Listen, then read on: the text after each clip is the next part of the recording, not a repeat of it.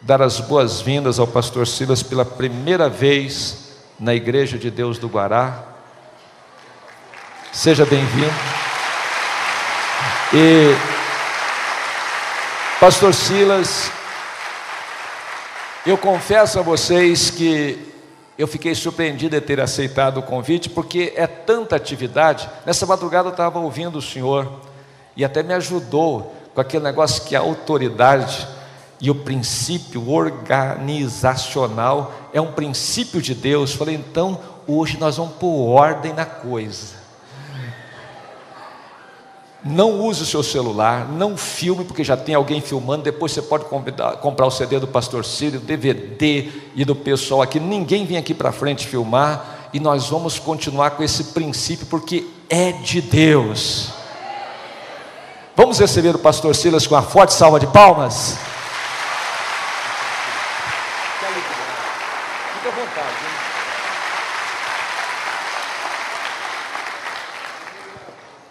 A paz de Cristo para os irmãos. Alegria de estar aqui na casa de Deus e conhecendo mais uma parte da minha família, a grande família de Deus. E é uma alegria, gratidão ao pastor pela, pelo convite eu digo sempre, uma vez um pastor me convidou, ou melhor, queria me convidar para pregar na igreja. E o pastor, num complexo de inferioridade, ele resolveu fazer a seguinte colocação para mim: Pastor, o senhor vai em igreja pequena? Aí eu fiz uma pergunta eu rebati ele dizendo: Pastor, Jesus vai na sua igreja? E aí ele respondeu: É claro, pastor. Eu falei: Você imagina, se Jesus, que é o Rei dos Reis, vai na sua igreja, imagina um camarada cheio de defeito como eu. Né? Estar diante da igreja é uma honra para qualquer pessoa, não é verdade? A igreja é a noiva do cordeiro. Está diante da noiva, que é a igreja, é algo muito especial. Eu espero que essa noite, não porque eu estou aqui, a minha presença não muda nada.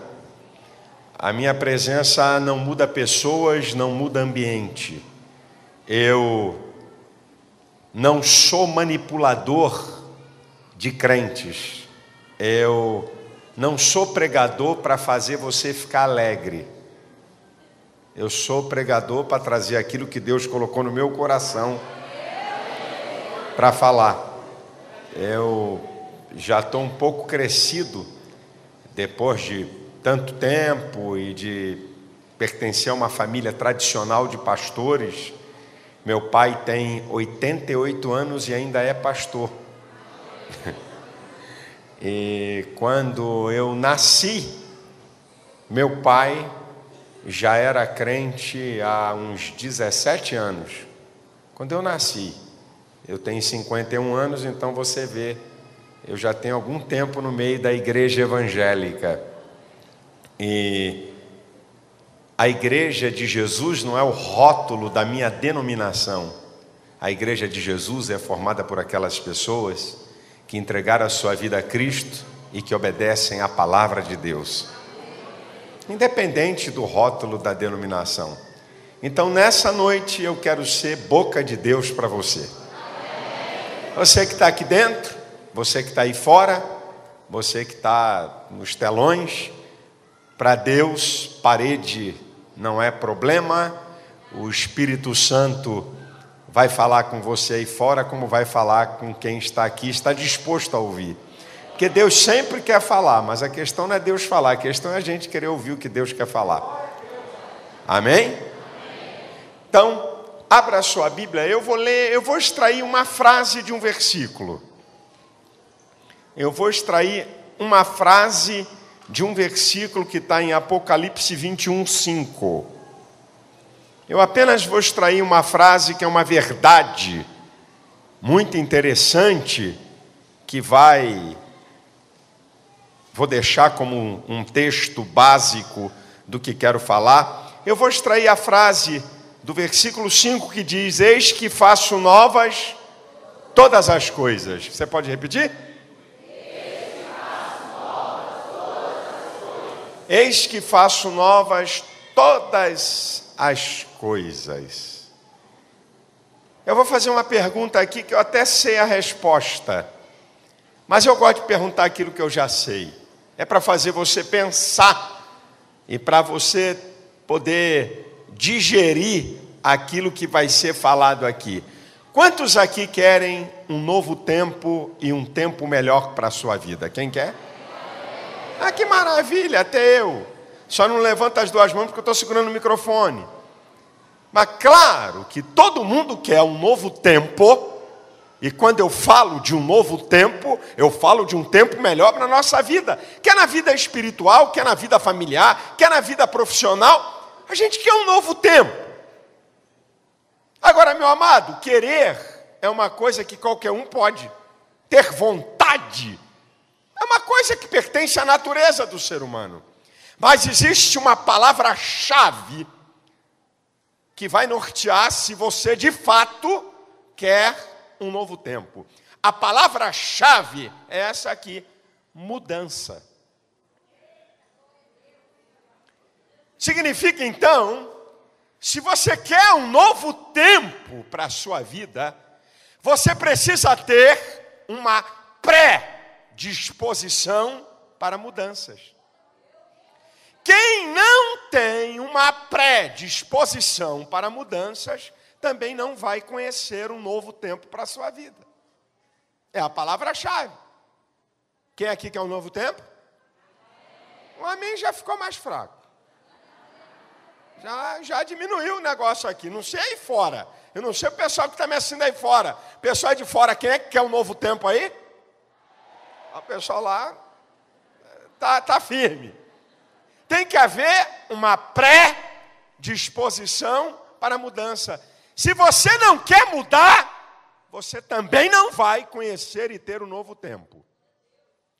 Mas eu sei que é uma pergunta que pode estar aí no seu coração. A pergunta é a seguinte, pastor, o senhor está falando de mudanças.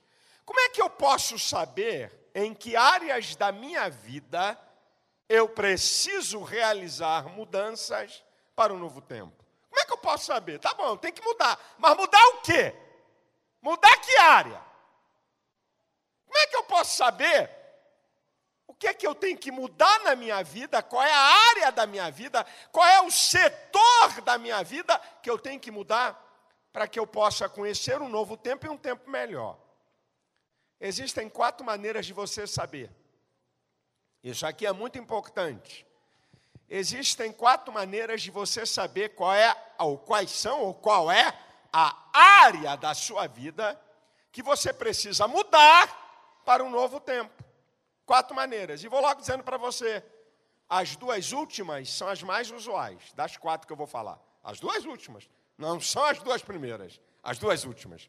Como é que eu sei que eu tenho que mudar alguma coisa na minha vida? Primeiro, Pode ser o seu caso. Uma revelação de Deus. Deus pode te dar uma revelação que você precisa mudar coisas da sua vida. Depois que Isaías teve uma revelação da glória de Deus, em Isaías capítulo 6, a vida de Isaías não foi mais a mesma, ele mudou completamente. Ai de mim que vou perecendo, porque sou um homem de lábios impuros, habito no meio de um povo de impuros lábios. Os meus olhos viram a glória do Senhor. A partir daquele momento, a vida de Isaías mudou para melhor. Uma revelação de Deus. Essa é uma maneira, não é a mais usual. É isso que todo crente quer. Me revela, Senhor. Me mostra, Senhor. Me diga, Senhor. Só que Deus não revela e não fala toda hora. Aqui, aqui é que está o, aqui é que tá o, o X da questão. Mas é uma maneira. É uma maneira. Deus pode te dar uma revelação de alguma área da sua vida que você tem que mudar. Segunda maneira, uma ação sobrenatural do poder de Deus na sua vida. Exemplo de Paulo, em Atos 9, ele estava a caminho de Damasco, ao meio-dia, uma luz resplandece, joga ele no chão, ele fica assustado, e aquela voz, ele pergunta: Quem és, Senhor? Eu sou Jesus, a quem tu persegues. E a partir daquele momento, Paulo, que era Saulo, teve uma transformação radical pela ação sobrenatural de Deus na vida dele, e a partir dali, ele mudou a sua vida por completo. É uma outra maneira. E eu não estou falando aqui da conversão, que é uma mudança para você ser uma nova pessoa. Eu estou falando de você, meu irmão, que está na igreja. Muitas vezes Deus, por uma ação sobrenatural, pode, pelo seu poder, mostrar alguma coisa para você, impactar você em uma área da sua vida e você saber que tem que mudar. Agora, essas duas aqui são as maneiras mais usuais. As que eu vou falar agora. Como é que eu posso saber que área da minha vida eu tenho que mudar? Em terceiro lugar, inteligência espiritual. A Bíblia diz em Colossenses 1:9 que Paulo, ele fala para a igreja dizendo que ele ora para que a igreja che seja cheia de toda a inteligência espiritual. E o que é a inteligência espiritual? Em 1 Coríntios, capítulo 2, a partir do versículo 14, a Bíblia diz que o homem natural não compreende as coisas do Espírito de Deus, porque lhe parecem loucura, porque elas se discernem espiritualmente. Mas o que é espiritual discerne bem tudo e de ninguém é discernido, porque quem compreendeu a mente do Senhor para que possa instruí-lo? Mas nós temos a mente de Cristo. E quem é a mente de Cristo? O Espírito Santo. Meu irmão, o Espírito Santo habita em você. O Espírito Santo é a inteligência espiritual. Você tem discernimento espiritual para você discernir, verificar, observar e ver o que é que você precisa mudar para que você tenha um tempo melhor para a sua vida. Você tem o Espírito Santo, sim ou não? Então você tem inteligência espiritual, meu irmão, para discernir as coisas. Em quarto lugar, qual é a quarta maneira de você saber que áreas você precisa mudar para o novo tempo? É o óbvio. Inteligência natural. Você sabia que o pitbull não sabe que é pitbull? Você sabia que o Hot Valley não sabe que é Hot Valley? Você sabia que o leão não sabe que é leão? Ou você pensa que o pitbull sabe que oh, eu sou um pitbull? Ah! Ou você pensa que o leão sabe, ah, eu sou o rei aqui, não mete as caras comigo não, porque eu arrebento aqui nessa floresta. O pitbull, o leão, o leopardo, o tigre, qualquer outro animal, ele age por instinto. Ele age pelo instinto. O ser humano, feito à imagem e semelhança de Deus, tem domínio de existência. Você sabe quem você é, você sabe da sua identidade, você tem um processo mental que tem duas coisas: memória, que tem a ver com o passado, imaginação, que tem a ver com o futuro, porque você foi feito à imagem e semelhança de Deus e você tem uma inteligência natural que Deus proveu para você. Tem crente que quer que venha anjo, tem crente que quer que venha profeta, tem crente que quer que Deus mande uma revelação. Ei, filho, tira teu cavalo da chuva. Deus não faz isso toda hora, não, meu irmão. Você tem uma inteligência natural para observar o estilo de vida que você tem, o estilo de cristianismo que você está praticando, o tipo de relacionamento que você está construindo, para você perceber quais são as áreas da sua vida que você tem que mudar.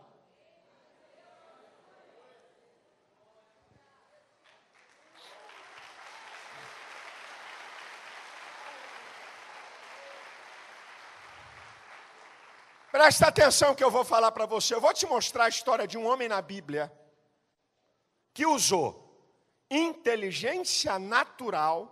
Estou falando da Bíblia, hein, meu irmão?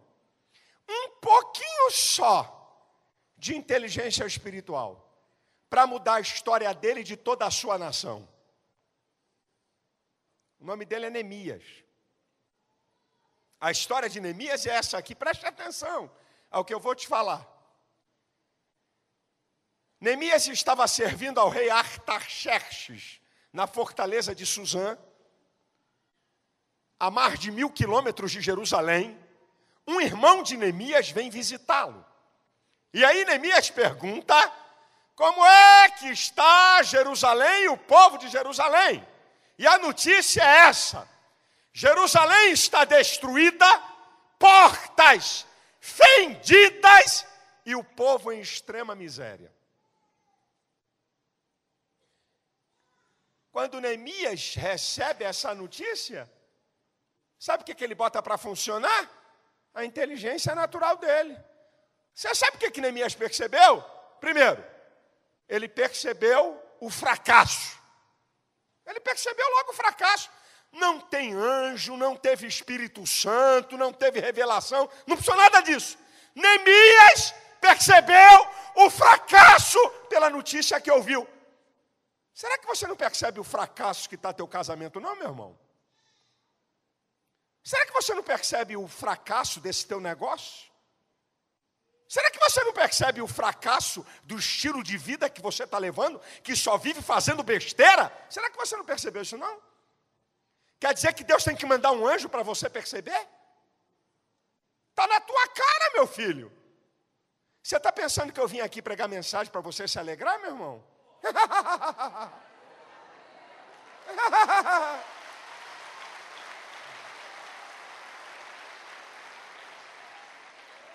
Você veio para o lugar errado. Eu não sou Silvio Santos nem Gugu.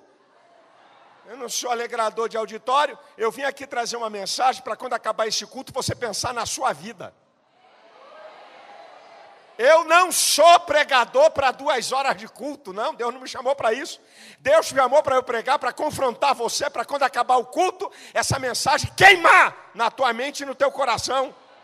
Só para isso. Neemias percebeu o fracasso. Neemias percebeu que aquele modelo de vida estava errado. Neemias confrontou o passado com o presente e viu que o presente estava pior. Ele disse: não pode.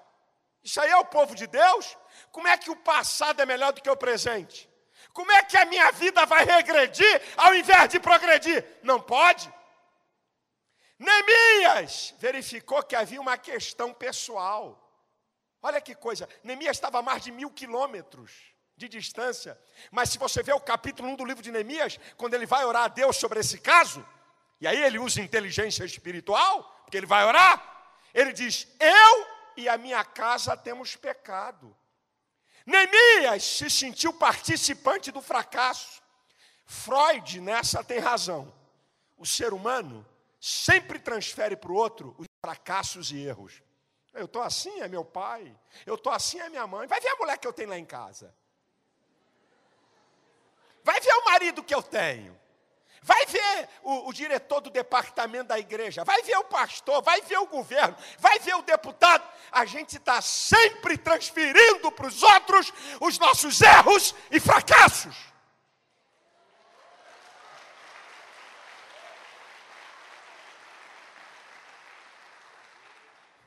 A tua casa tem problema, é porque você está com problema.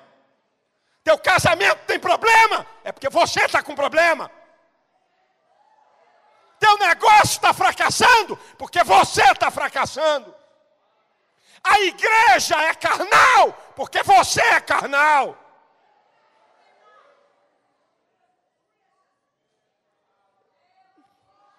Está vendo aí? Está vendo os políticos? Está vendo os governantes? E nós? E a igreja?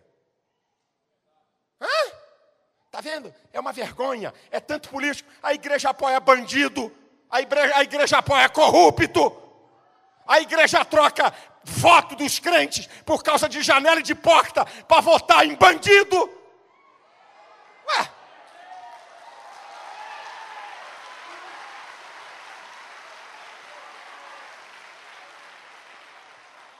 Brasil tá assim, tá assado, a culpa é nossa também. Quem é brasileiro aí? Ah, é, que coisa linda. Então nós estamos nesse barco, meu filho. Nós estamos nesse barco. Neemias percebeu que ele fazia parte do fracasso. E sabe o que, é que Neemias foi fazer? Ele foi fazer aquilo que você pode fazer, que o homem natural não faz. Você tem a inteligência espiritual para você também dizer: aqui é minha parte, aqui é o que eu tenho que fazer. Agora, esse outro lado aqui, eu preciso da ajuda de Deus. Não pensa que Neemias ficou esperando Deus fazer tudo. Ele foi pedir ao rei autorização, ele pediu madeira ao rei, ele viajou mais de mil quilômetros puxando madeira com cavalos, ele fez a parte dele. Mas ele foi pedir a ajuda de Deus. Agora tem crente que só quer que Deus faça. E eu tenho uma notícia boa para te dar: que Deus não move uma palha naquilo que a sua capacidade pode, e Deus move o céu inteiro onde você não pode.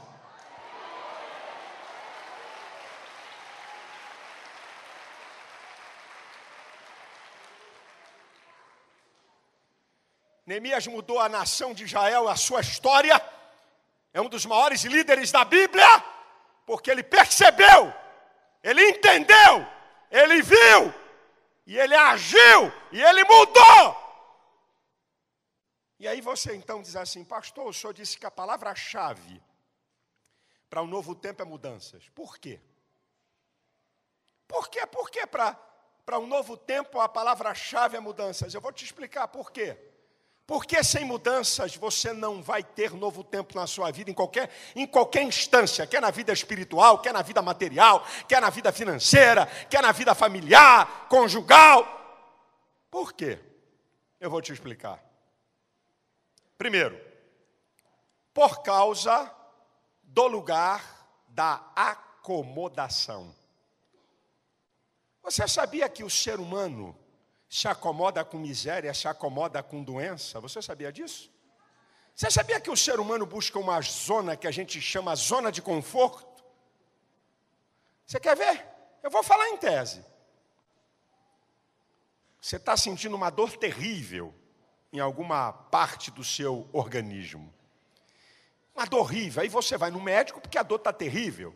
Aí o médico faz exames, te passa um remédio e diz assim: olha, querido, eu vou te passar esses remédios aqui, mas daqui a uns 60 dias você vai ter que operar. Aí você tomou o remédio, a dor passou e o doutor nunca mais viu a tua cara. Não está doendo, eu me acomodo. O camarada tem uma doença grave na coluna, dói muito. Disseram que ele tem que operar. Mas ele descobriu um jeito de dormir torto. Aí ele dorme torto. Não dói? Por que eu vou procurar um médico? Camarada está com um problema grave no dente. Aí disseram para ele que se botar não sei o que no dente, a dor passa. Aí ele põe. Sabe quando é que o dentista vai ver a cara dele? Quando o dente cair. E ele puder, tiver grande, dá para fazer implante porque vai perder, porque não fez canal, porque não, não fez um preventivo. O ser humano busca, até com a miséria, com a doença, um lugar de acomodação. Você quer ver na Bíblia? Quem é que tirou o povo de 400 anos de escravidão do Egito? Quem foi? Foi quem? Que Moisés, meu irmão. Faz isso comigo não, foi Deus. Mas é tirava alguém de algum lugar? Foi Deus. Foi Deus, meu irmão. Mandar aquelas pragas sobre o Egito, meu irmão, não, só Deus. Foi Deus. O povo era escravo. Pega o capítulo 14 de Êxodo, o 16, o 17, pega números 13, números 14. Qualquer probleminha que dava o povo, ah, as cebola do Egito, ah, os melões do Egito, nós queremos voltar para o Egito. O rapaz era um escravo. Se acomodaram com a escravidão. Tem um episódio na Bíblia que você vê que tu fica até de boca aberta. É cômico para não ser trágico. Em Juízes capítulo 15, os filisteus dominavam Israel por 40 anos. Aí Deus, Deus vai levantar um homem cheio do Espírito Santo para fazer uma arruaça na seara dos filisteus. Sansão. Depois você leia, não lê agora não, para você não perder nada do que eu falo. Sansão tacou fogo na seara dos filisteus. No versículo 11, três mil homens de Judá foram ao encontro de Sansão e disseram assim para ele: Sansão, você não sabe que os filisteus dominam sobre nós?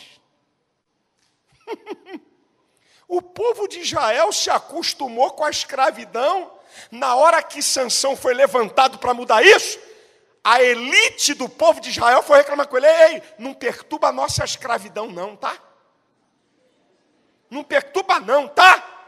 A gente está sendo escravo, tomando tapa na cara, comendo porcaria, sendo massacrado. Não vem aqui perturbar a nossa escravidão.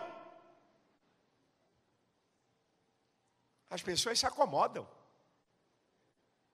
Tá bom. Tá bom. Tá na desgraça, tá ferrado na vida e tá bom. Você já ouviu uma história? Olha, olha, olha o negócio de acomodação. Você já ouviu uma história falar de cachorro de ferreiro? Você já ouviu essa história? Não? Vocês não conhecem, não? Então vou contar para vocês. Escuta essa.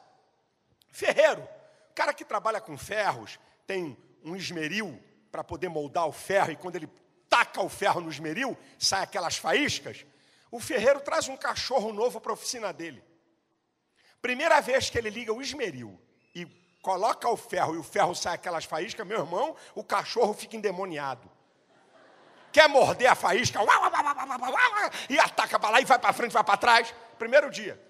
Segundo dia, quando ele liga o esmeril, e sai faísca de novo, o cachorro fica louco e, e, e, quer morder a faísca e vai e volta. Terceiro dia, a mesma coisa. Quarto dia, a mesma coisa. Quinto dia, uau, uau, uau. Sexto dia, uau, uau. Sétimo dia, uau. Oitavo dia, não late. Nono dia, dorme e a faísca está caindo em cima dele. Se acomoda. Olha, não façam essa experiência que eu vou falar aqui não, tá? Não é para fazer não. Pega uma água morna numa panela, joga um sapo lá dentro. Ele dá um pulo, meu irmão. Ele dá um pulo e cai fora. Agora, pega uma panela de água fria e bota um sapo lá dentro. E pega essa panela de água fria e vai aquecendo devagarzinho o sapo morre cozido. Se acostuma. Lugar de acomodação. Está aqui, tá bom. Há 10 anos vivendo assim.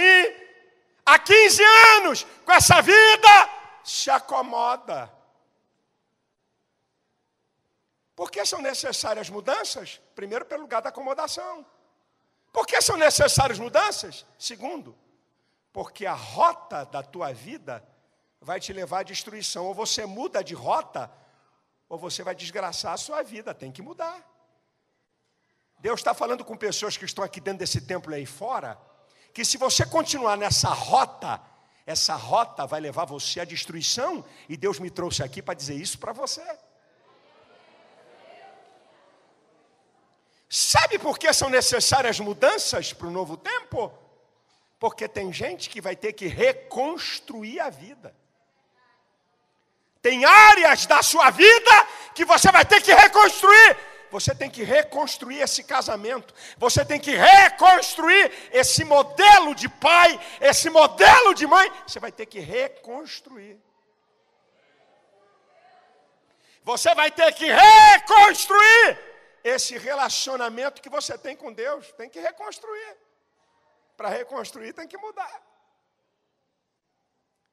Só que para outros aqui, sabe por que são importantes mudanças para um novo tempo? É que você vai ter que recomeçar, zerar tudo, meu irmão. Fecha o caixa, zera e começa tudo de novo. Sabe por que pessoas precisam mudar? Porque tem gente aqui que precisa romper com o passado. Coisas ruins que aconteceram no passado, que estão estragando o teu presente e vão destruir o teu futuro. Você está amarrado. Tem que mudar isso. Você quer ver uma coisa do apóstolo Paulo? Em Atos capítulo 14, na cidade de Listra, ele foi apedrejado. Se você ler o capítulo 13 e 14 de Atos, é muito interessante. Em Antioquia da Pisídia, Paulo é colocado para fora. Em Icônio, ele foge, senão ia ser morto. Em Listra, não dá para fugir apedrejado. Se a outra diz assim, o quê? Estou fora, não prego mais o evangelho. Mas quando você pega o capítulo 16 de Atos, sabe o que, que vai acontecer? Paulo volta a Listra, o lugar que ele foi apedrejado. Deus está falando aqui com pessoas. Você precisa romper com esse passado, esse mal que te fizeram e que você não tem como voltar atrás. Vira a página da sua vida. Você tem que romper com isso, minha irmã. Esse camarada te abandonou há 20 anos e você está presa a isso. Você tem direito a ser feliz, minha filha. Toca a vida. Muda!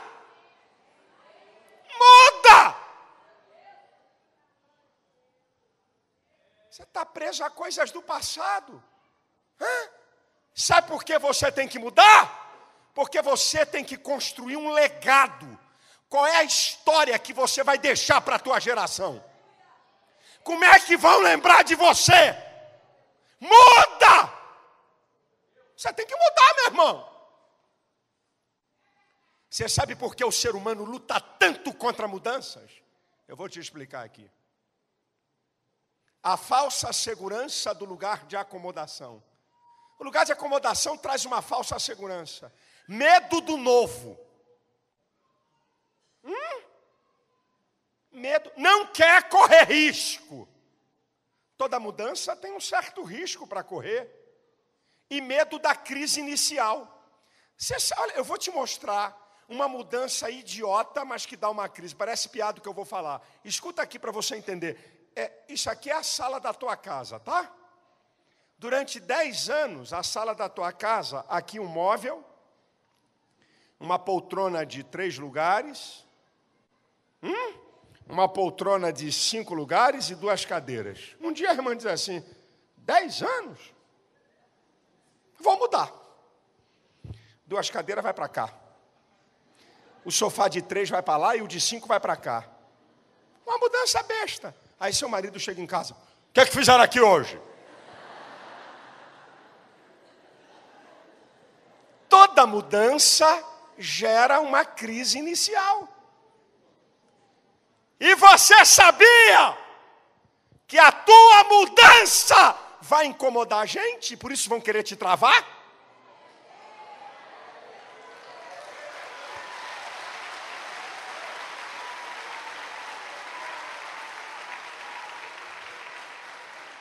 Meu irmão, não fica assustado que eu vou falar, não. É gente da tua família é gente do teu convívio social que não quer que você mude. Mas eu vim aqui dizer: muda! Vem um novo tempo de Deus para você.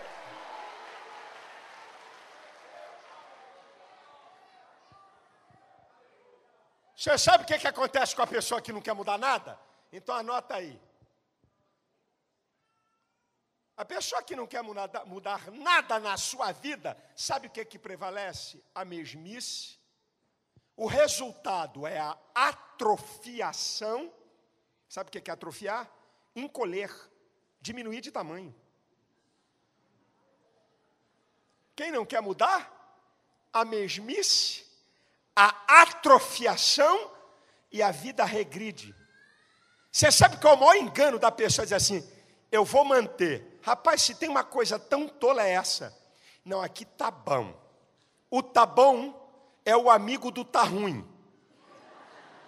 E inimigo do vai melhorar. Hã? Tá bom é amigo do tá ruim.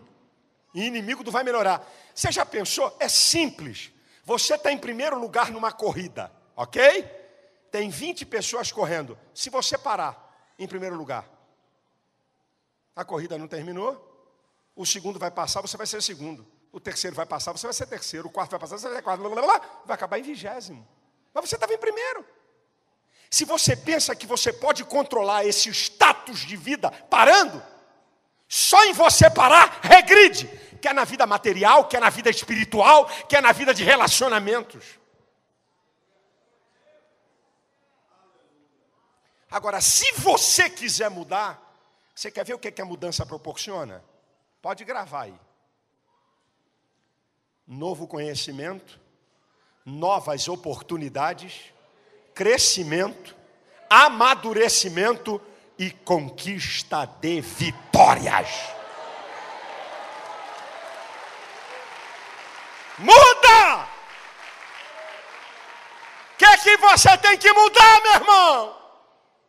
Não, meu trisavô era assim, meu bisavô também, meu pai também, é uma família de ignorante mesmo. É uma família de topeira. Já conversa fiada, rapaz, que meu avô era assim. Não, é, é, é, a, minha, a minha geração tem esse gênio. Você conversa fiada, rapaz. Muda! Que ninguém mais te atura e te aguenta. Muda! Deixa de ser chato. Deixa de ser ranzinza. Ei, minha irmã, para bruxa só falta vassoura, minha filha. Já está tudo completo. Pelo amor de Deus, como é que esse teu marido te aguenta, minha filha? Mulher rixosa, implica com tudo. Muda! Para de arrumar quizumba na igreja. Muda! Para de falar mal de todo mundo. Muda! Para de criticar todos e todos. Olha para a tua vida que está cheia de defeito que você tem que corrigir. Muda!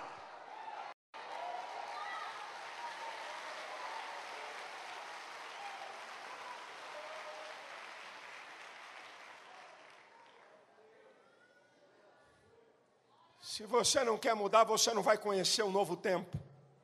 Se você não quer mudar, não vai ter novas oportunidades na sua vida. Se você não quiser mudar, você não vai crescer. Se você não quiser mudar, meu filho, você não vai amadurecer.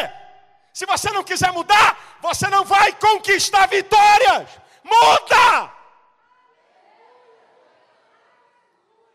Olha, sem ofender quem está perto de você, de leve, de leve, diga para dois ou três aí: o que, é que você está precisando mudar, hein?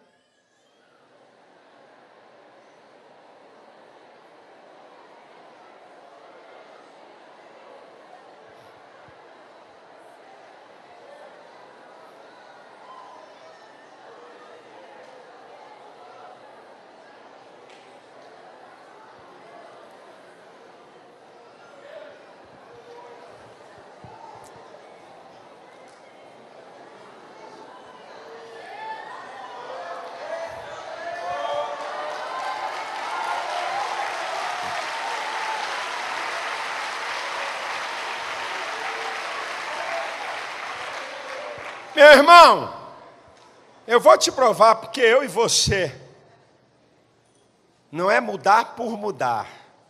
Mudar por mudar não vai a lugar nenhum, é mudar para melhorar. Eu vou mostrar para você que Deus é um Deus de coisas novas. Se Deus é um Deus de coisas novas, é porque Ele muda. A Bíblia diz em Efésios 5:1, sede imitadores de Deus como filhos amados. Quem é filho de Deus aqui? Você quer ver como é que Deus é um Deus de coisas novas?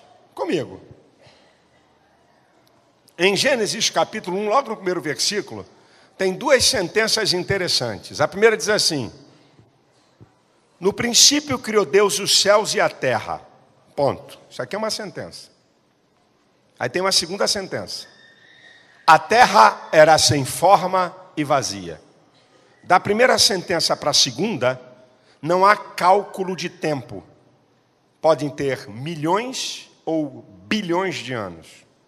Não me pergunte por que a terra ficou caótica, porque a Bíblia não explica.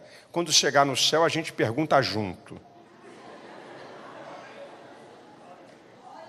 Mas a ideia que tem é o seguinte: Deus fez a terra, está aqui, perfeita. Por algum motivo que a Bíblia não explica e que os teólogos apenas conjecturam, talvez com a queda de Lúcifer, talvez, é uma conjectura teológica, a terra ficou caótica. Deus fez a terra perfeita, ela ficou caótica e Deus a refez. Ela era caótica e Deus a mudou. E quando você chega no último versículo de Gênesis, capítulo 1, versículo 31, diz: E viu Deus que tudo era muito bom.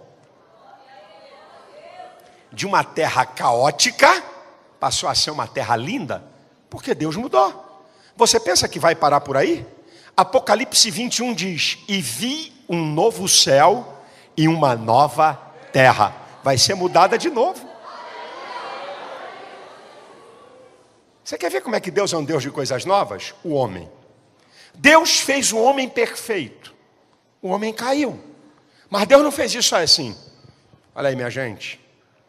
Essa raça ruim aí. Vamos botar essa cambada todo mundo no inferno, porque eu fiz essa gente perfeita, eles me desobedeceram, então vai todo mundo para o inferno. Não. 2 Coríntios 5,17. Se alguém está em Cristo, nova criatura é. As coisas velhas se passaram, eis que tudo se fez novo. Em Cristo, Deus refaz o homem. Olha, Deus fez o homem perfeito, o homem caiu. Em Cristo, Deus faz o homem novamente. Você pensa que parou por aí? 1 João 3,2: Amados, agora somos filhos de Deus e ainda não é manifestado o que havemos de ser. Mas quando ele se manifestar, seremos semelhantes a ele, e assim como ele é, o veremos. Deus fez um homem perfeito, o homem cai, Deus refaz o homem e vai fazer novamente. Você e eu vamos ter um corpo glorificado, semelhante ao corpo de Cristo. Ah, como é que Deus muda? Ah, como é que a Bíblia está dividida? Como é que a Bíblia está dividida, gente? Antigo e? Antigo e? Novo Testamento. Olha como é que Deus muda. 2 Coríntios 3,14 diz que o Antigo Testamento foi por Cristo abolido, porque se não fosse abolido, aqui tinha um altar, a gente estava matando animal aqui, oferecendo para Deus aqui, ó, hoje na igreja. Hã? É, meu irmão. Se um filho fosse rebelde, tinha que botar do lado de fora da igreja e matar a pedrada. É o que estava na lei. Mas o Antigo Testamento foi por Cristo abolido. Por isso que eu sou meio enjoado com esse, essa turma farisaica legalista que quer impor coisa do Antigo Testamento na vida dos crentes. Hã?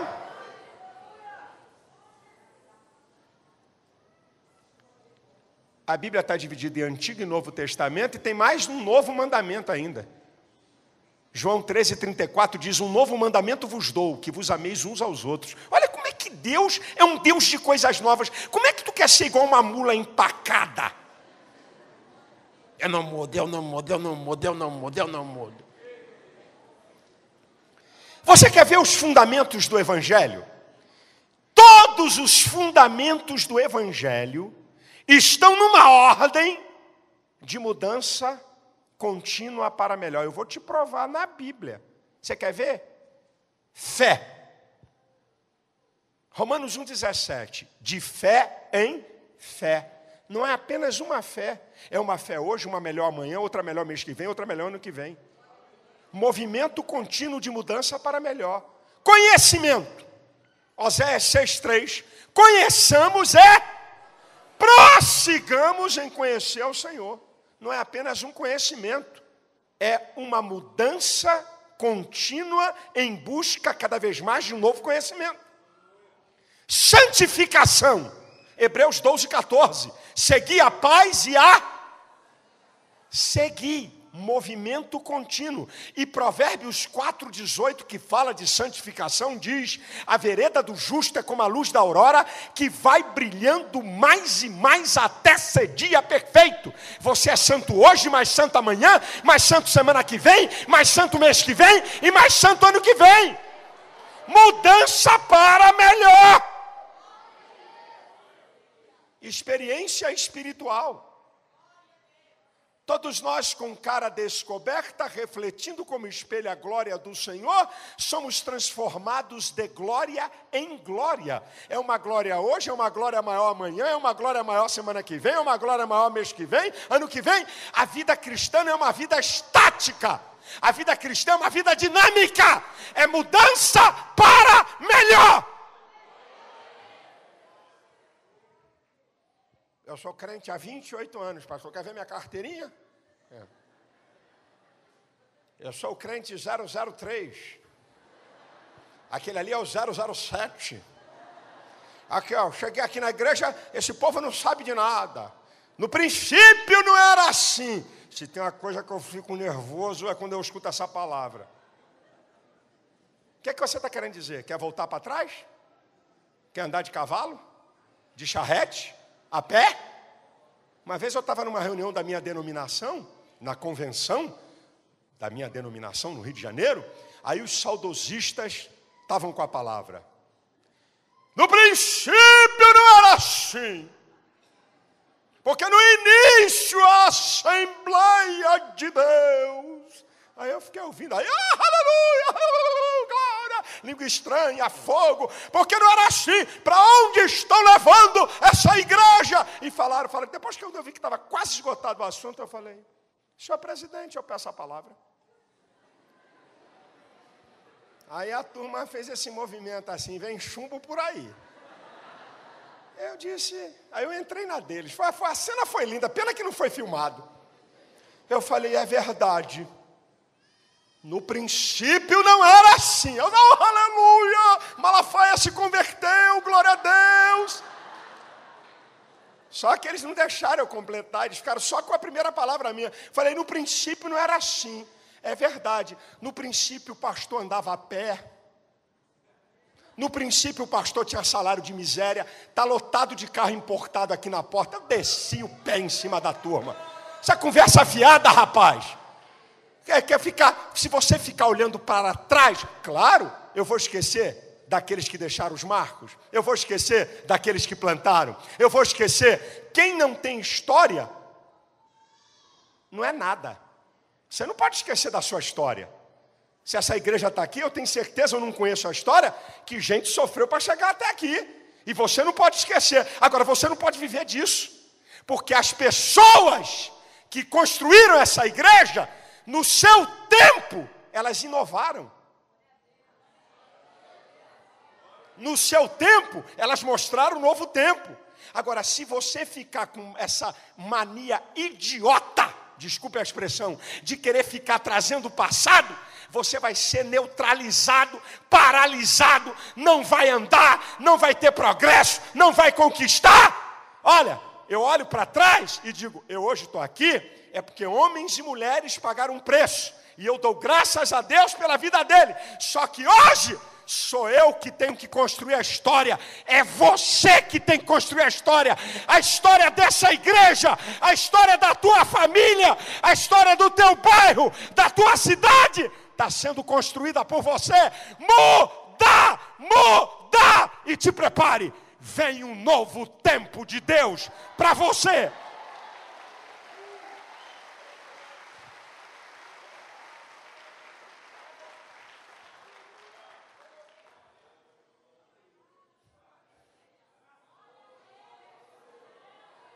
Eu vou contar uma experiência minha para você. Eu estou há 27 anos e meio na televisão, ininterrupto. Durante 22 anos, não foi brincadeira, não. Durante 22 anos, o máximo de programa que eu tinha era um programa na rede TV, meia hora sábado, e em algumas cidades eu tinha um programa de meia hora. Algumas. Era o máximo que eu tinha. Há cinco anos e meio atrás. Seis anos, mais ou menos. E eu dizia, meu Deus, como é que eu não consigo levantar recurso? Como é que é isso? Eu tinha aproximadamente 5 mil pessoas que me ajudavam no meu ministério. Eu gastava naquela época, com todo o meu ministério, televisão, produção, 200 a 250 mil reais. Eu queria crescer, eu queria estar em todo o Brasil, eu queria estar em vários horários, em várias emissoras. Eu ficava doido. Há seis anos aproximadamente atrás, eu ouvi um homem que eu trouxe para um congresso, chamado Mike Murdock. Pastor Mike Murdock. Eu trouxe esse camarada para um congresso. E esse homem abriu a minha mente para uma nova perspectiva de vida. Ele falou alguma coisa de mudança. E como eu, como ele era meu convidado, eu fiquei impactado pela palavra dele. Ele trouxe em várias áreas da minha vida coisas que eu não sabia. E ele me trouxe uma luz, uma, uma outra dimensão. E quando eu saí para almoçar com ele, eu queria mais, porque eu nunca sentei no banco para ouvir ninguém para não aproveitar alguma coisa. Nunca, nunca, nunca, nunca. Meus amigos que convivem comigo sabem. Quando eu sento no banco para ouvir alguém, eu vou tirar o máximo que eu posso daquela palavra. Nem que seja uma frase, um tópico, eu tiro alguma coisa para mim. E se você for na minha igreja, você vai ver que eu não estou na minha igreja só para pregar. Tem muita gente que vai ao Rio de Janeiro e aí vai lá nos visitar por causa do programa em rede nacional. E aí eu estou domingo sentado no púlpito e tem um outro pastor pregando. Aí diz, mas pastor Malafaia, eu vim aqui, estou crente que o senhor ia pregar, e o senhor sentado ouvindo outro. Eu falei, é, quem fala precisa ouvir. Eu também quero aprender. Eu não falo na minha igreja, eu não vou na minha igreja para falar o tempo todo. Você pode ir para lá, fique 60 dias na minha igreja que você vai ver. Aí eu perguntei a Mike Murdock, eu disse, pastor, eu tenho 22 anos na televisão, eu, eu tenho aproximadamente 5 mil parceiros, eu, eu, queria, eu queria estender, eu queria entrar em outras áreas. Aí Mike Murdock disse assim para mim: amanhã, me traga a carta o envelope, me traga como é que você fala com teus parceiros. Eu vou dizer para você como é que eu falava com meus parceiros. Um envelope branco, com uma etiqueta de computador, onde vinha irmão, entre aspas, entre parênteses, A, porque eu não sabia se era homem ou mulher. Um papel vagabundo, dentro de uma carta e que vinha irmão, entre parênteses, A ou irmã. Uma cartinha sem vergonha, num envelope safado. E uma carta e um boleto. Aí eu trouxe o material que eu me comunicava com as pessoas. Aí quando ele pegou o envelope e a carta, ele falou: Eu nunca vi tanta ignorância reunida.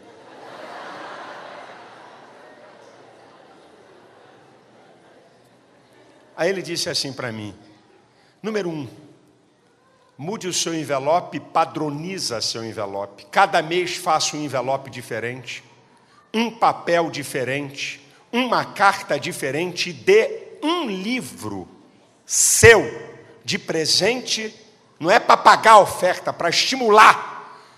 Faça uma revista para as pessoas saberem e visualizarem os teus sonhos e teus projetos.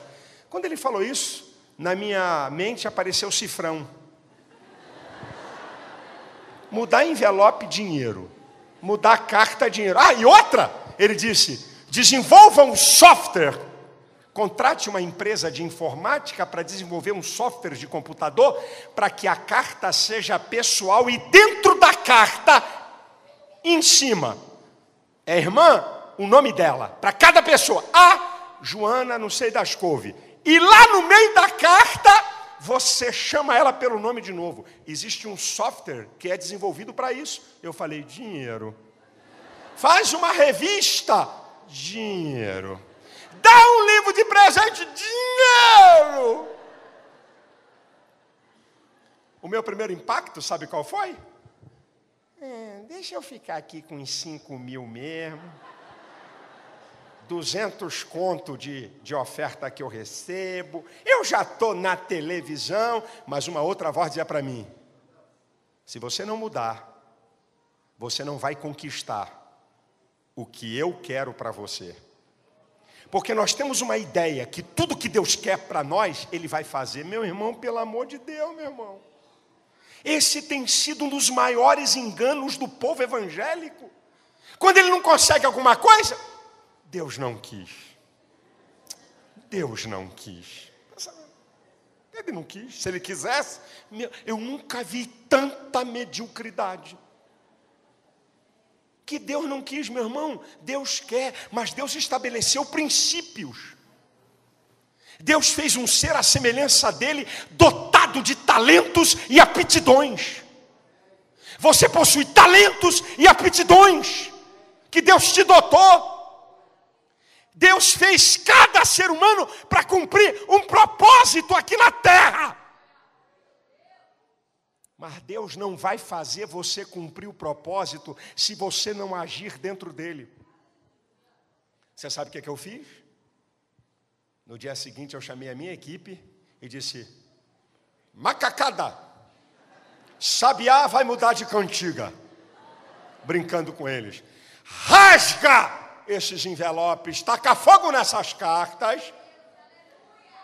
Chama um cara aqui de design, porque eu quero mudar o envelope, quero mudar a carta. Aí logo um disse assim: Ana, ah, capeta, tá falando aqui. Eu cá comigo, não chamei o irmão de capeta, eu cá comigo. Já tá, eu já tô balançado. Mas falei: quem não quer conhecer um novo tempo, não corra riscos.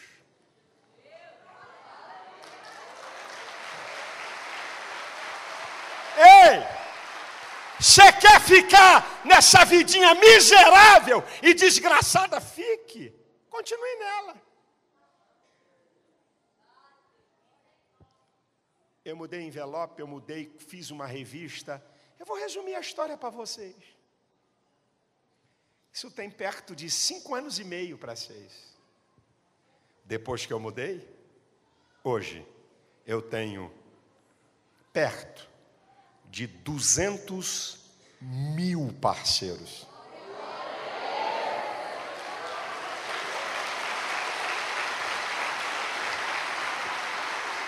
Hoje, eu pago de televisão perto de 6 milhões e meio de reais por mês.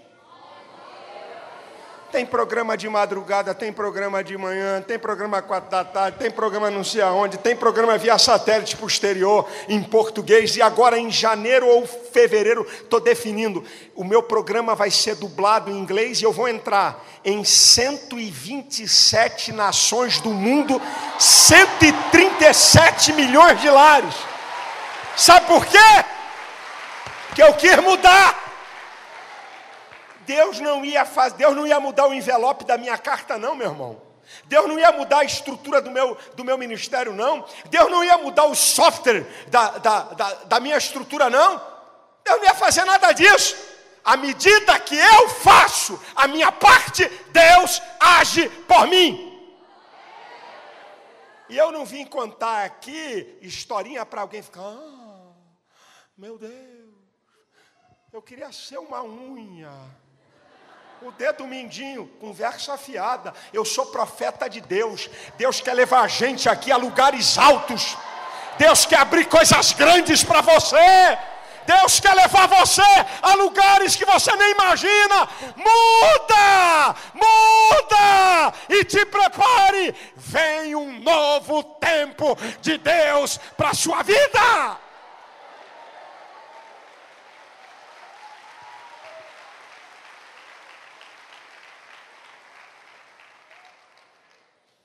Já vou encerrar, que eu já estou falando aqui há mais de uma hora. Escuta o que eu vou te falar. Se você quer um novo tempo, essas três coisas aqui você não pode abrir mão. Eu vou encerrar minha palavra. Escute, essas três coisas. Essas três coisas aqui. Pode gravar, meu irmão. A primeira, minhas atitudes em relação ao meu foco e a visão da minha vida. O que que você está fazendo pelos teus objetivos? O que que você está fazendo para isso que você quer conquistar? Então, eu tenho que ter um foco, uma visão de vida, para poder motivar a minha ação. Sonho, ação. Só sonhar não vale. Tem que ter ação. Ação cria hábito. Hábito traz caráter. E o caráter leva ao destino. Essa é a caminhada. Número um, qual é o teu foco? O que, que você quer ser na vida? Eu vou dar uma palavra para você, pelo amor de Deus, pode gravar o que eu vou te falar, meu irmão. Estou falando aqui uma coisa séria. Se você não tem nenhum sonho para a sua vida, você não vai a lugar nenhum. Se você tem algum sonho para a sua vida, você pode não chegar no lugar do sonho, mas você vai chegar em algum lugar.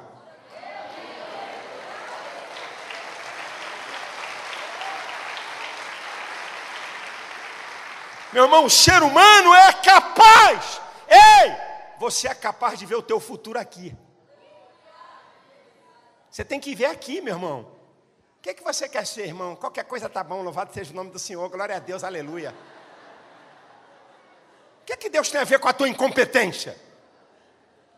O que é que Deus tem a ver com a tua ignorância?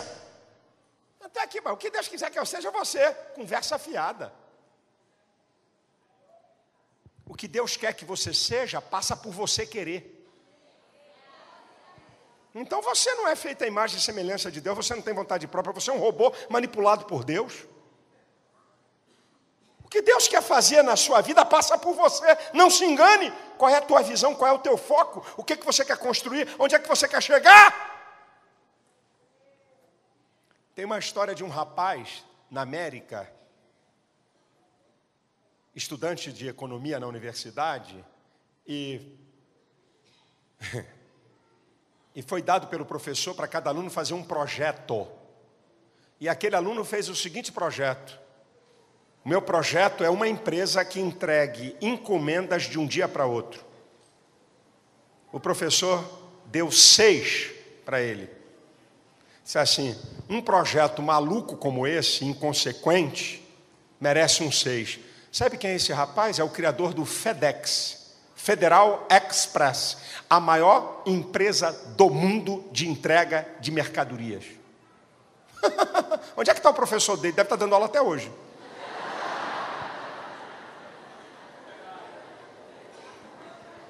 Você sabe que o Walt Disney foi demitido de um jornal porque o editor-chefe disse que ele era um homem que não tinha muitas ideias.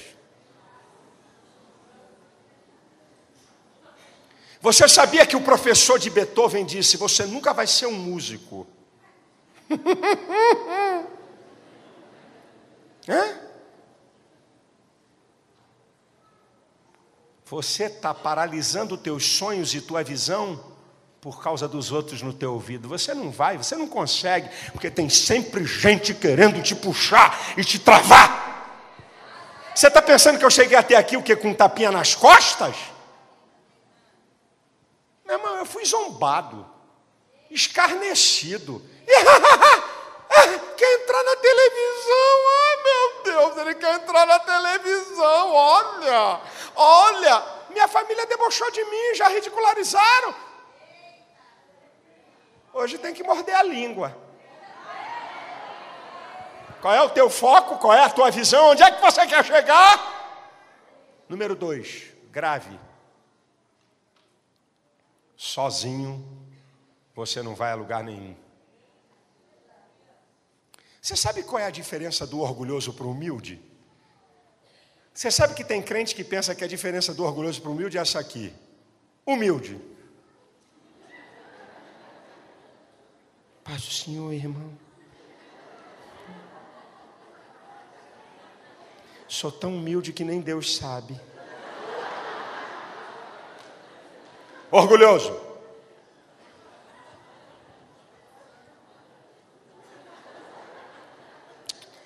Você sabe qual é a diferença do humilde para o orgulhoso? O orgulhoso é solitário. O humilde é aquele que sabe que o que tem e o que é recebeu de outros.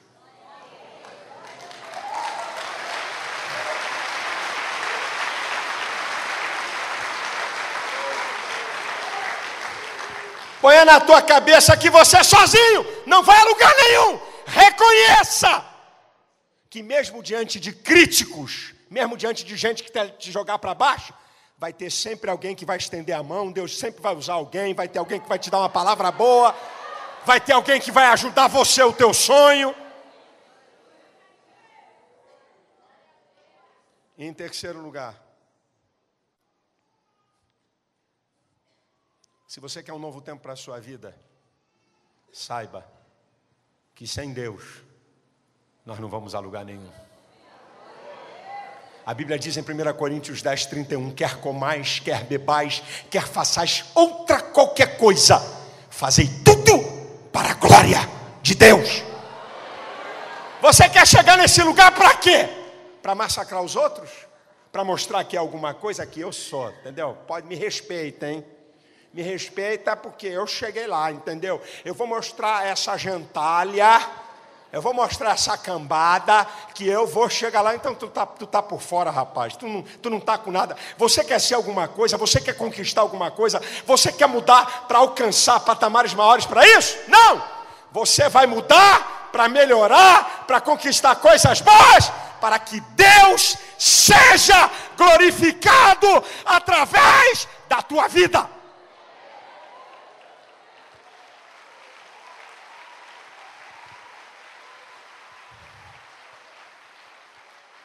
Onde é que você precisa mudar? Tem gente que tem que sair daqui essa noite. Vou mudar meu relacionamento com a minha esposa. Eu vou mudar meu jeito com meu marido. Tem pais que vão sair daqui essa noite dizendo: Eu tenho que mudar meu jeito em relação aos meus filhos.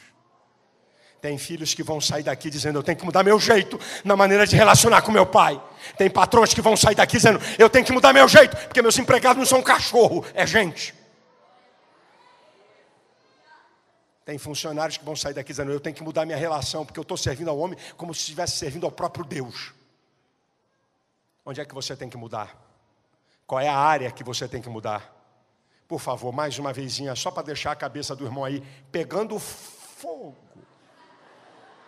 Só para ele sair daqui pensando o que, é que ele tem que mudar, diz assim: pergunte, só, ninguém responda, diz: Quais são as áreas que você tem que mudar, hein? Pergunta!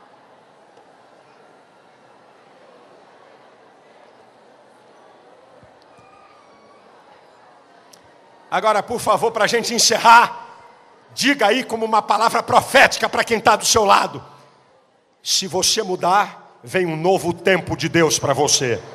Diga aí, meu irmão. Tem mudanças que vão acontecer e te prepare. Vem um novo tempo de Deus. A igreja de pé.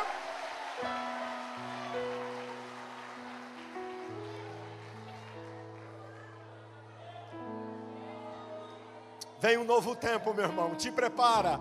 Deus tem coisas boas para você. Talvez agora você esteja vivendo uma crise. Talvez agora você está vivendo piores dias da sua vida. Não desiste não. Vamos embora, para frente.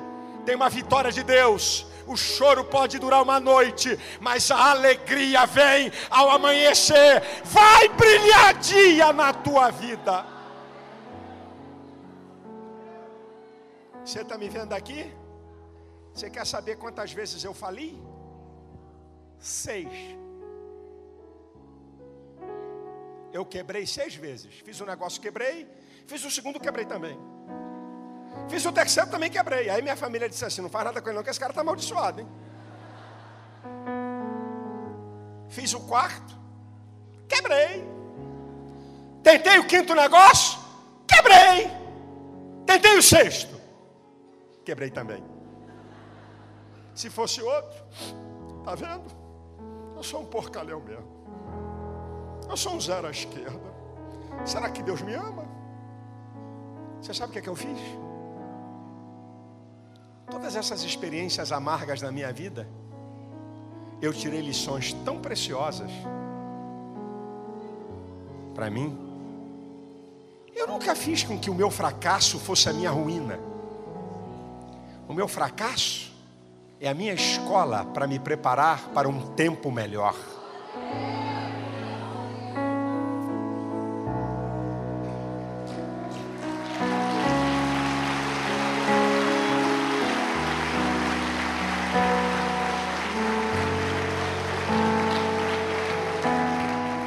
Eu tenho mais de 300 funcionários no meu ministério. Eu aprendi com o meu fracasso a lidar com pessoas. Eu aprendi com os meus fracassos a lidar com a escassez de dinheiro. Eu aprendi com meus fracassos a enfrentar tempestades. Não reclama não. Não fica choramingando não. Você não vai a lugar nenhum assim. Tire lições de tudo isso que está acontecendo na sua vida. Reorganize a sua rota e para frente. Vamos embora, meu irmão. Vamos para frente. Daqui a pouco a porta se abre. Daqui a pouco a vitória chega.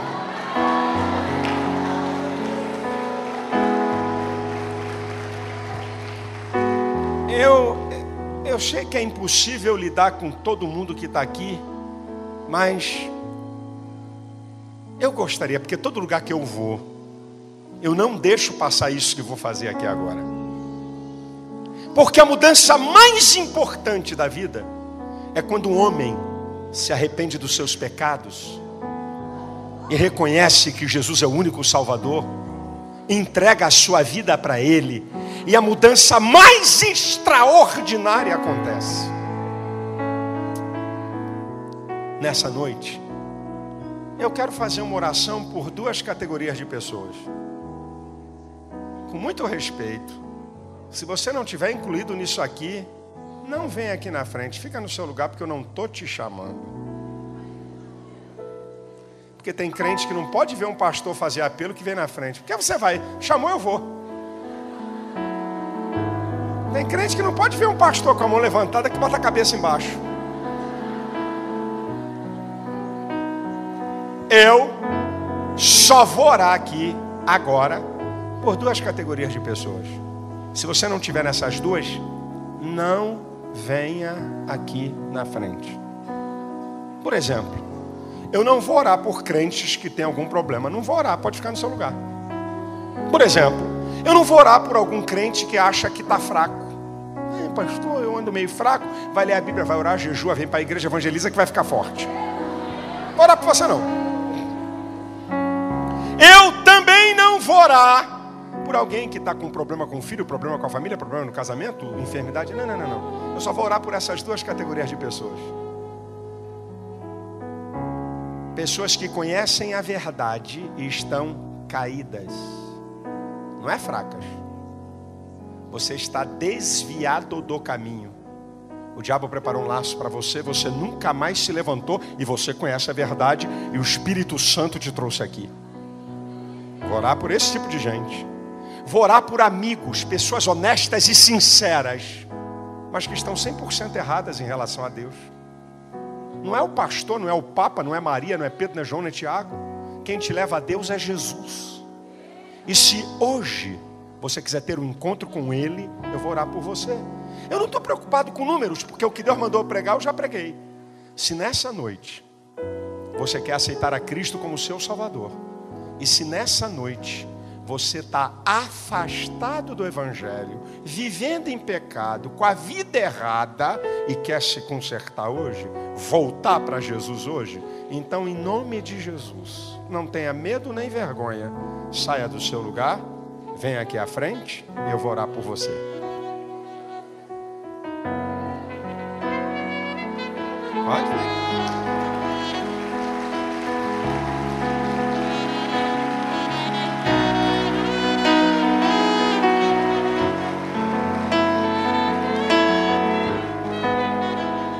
Deus vai mudar a sua história. Deus tem um novo tempo para você. Eu não sei se alguém lá fora como é que faz, se pode entrar, se tem, tem gente lá, como é que é isso? É? Tá, pode vir pelas duas portas. Agora, se alguém pensa que vai entrar aqui com máquina fotográfica para tirar fotografia, eu vou mandar o diácono botar lá fora. Nós não estamos brincando aqui. Isso aqui não é uma brincadeira, isso aqui é uma coisa séria demais. Se você está aí fora e quer ter um encontro com Deus, eu vou repetir, eu não estou fazendo apelo para crente vir aqui na frente, não. Pelo amor de Deus, fica no seu lugar, por favor, irmão. Eu quero orar por você que está afastado, você que quer voltar, você que quer consertar a sua vida.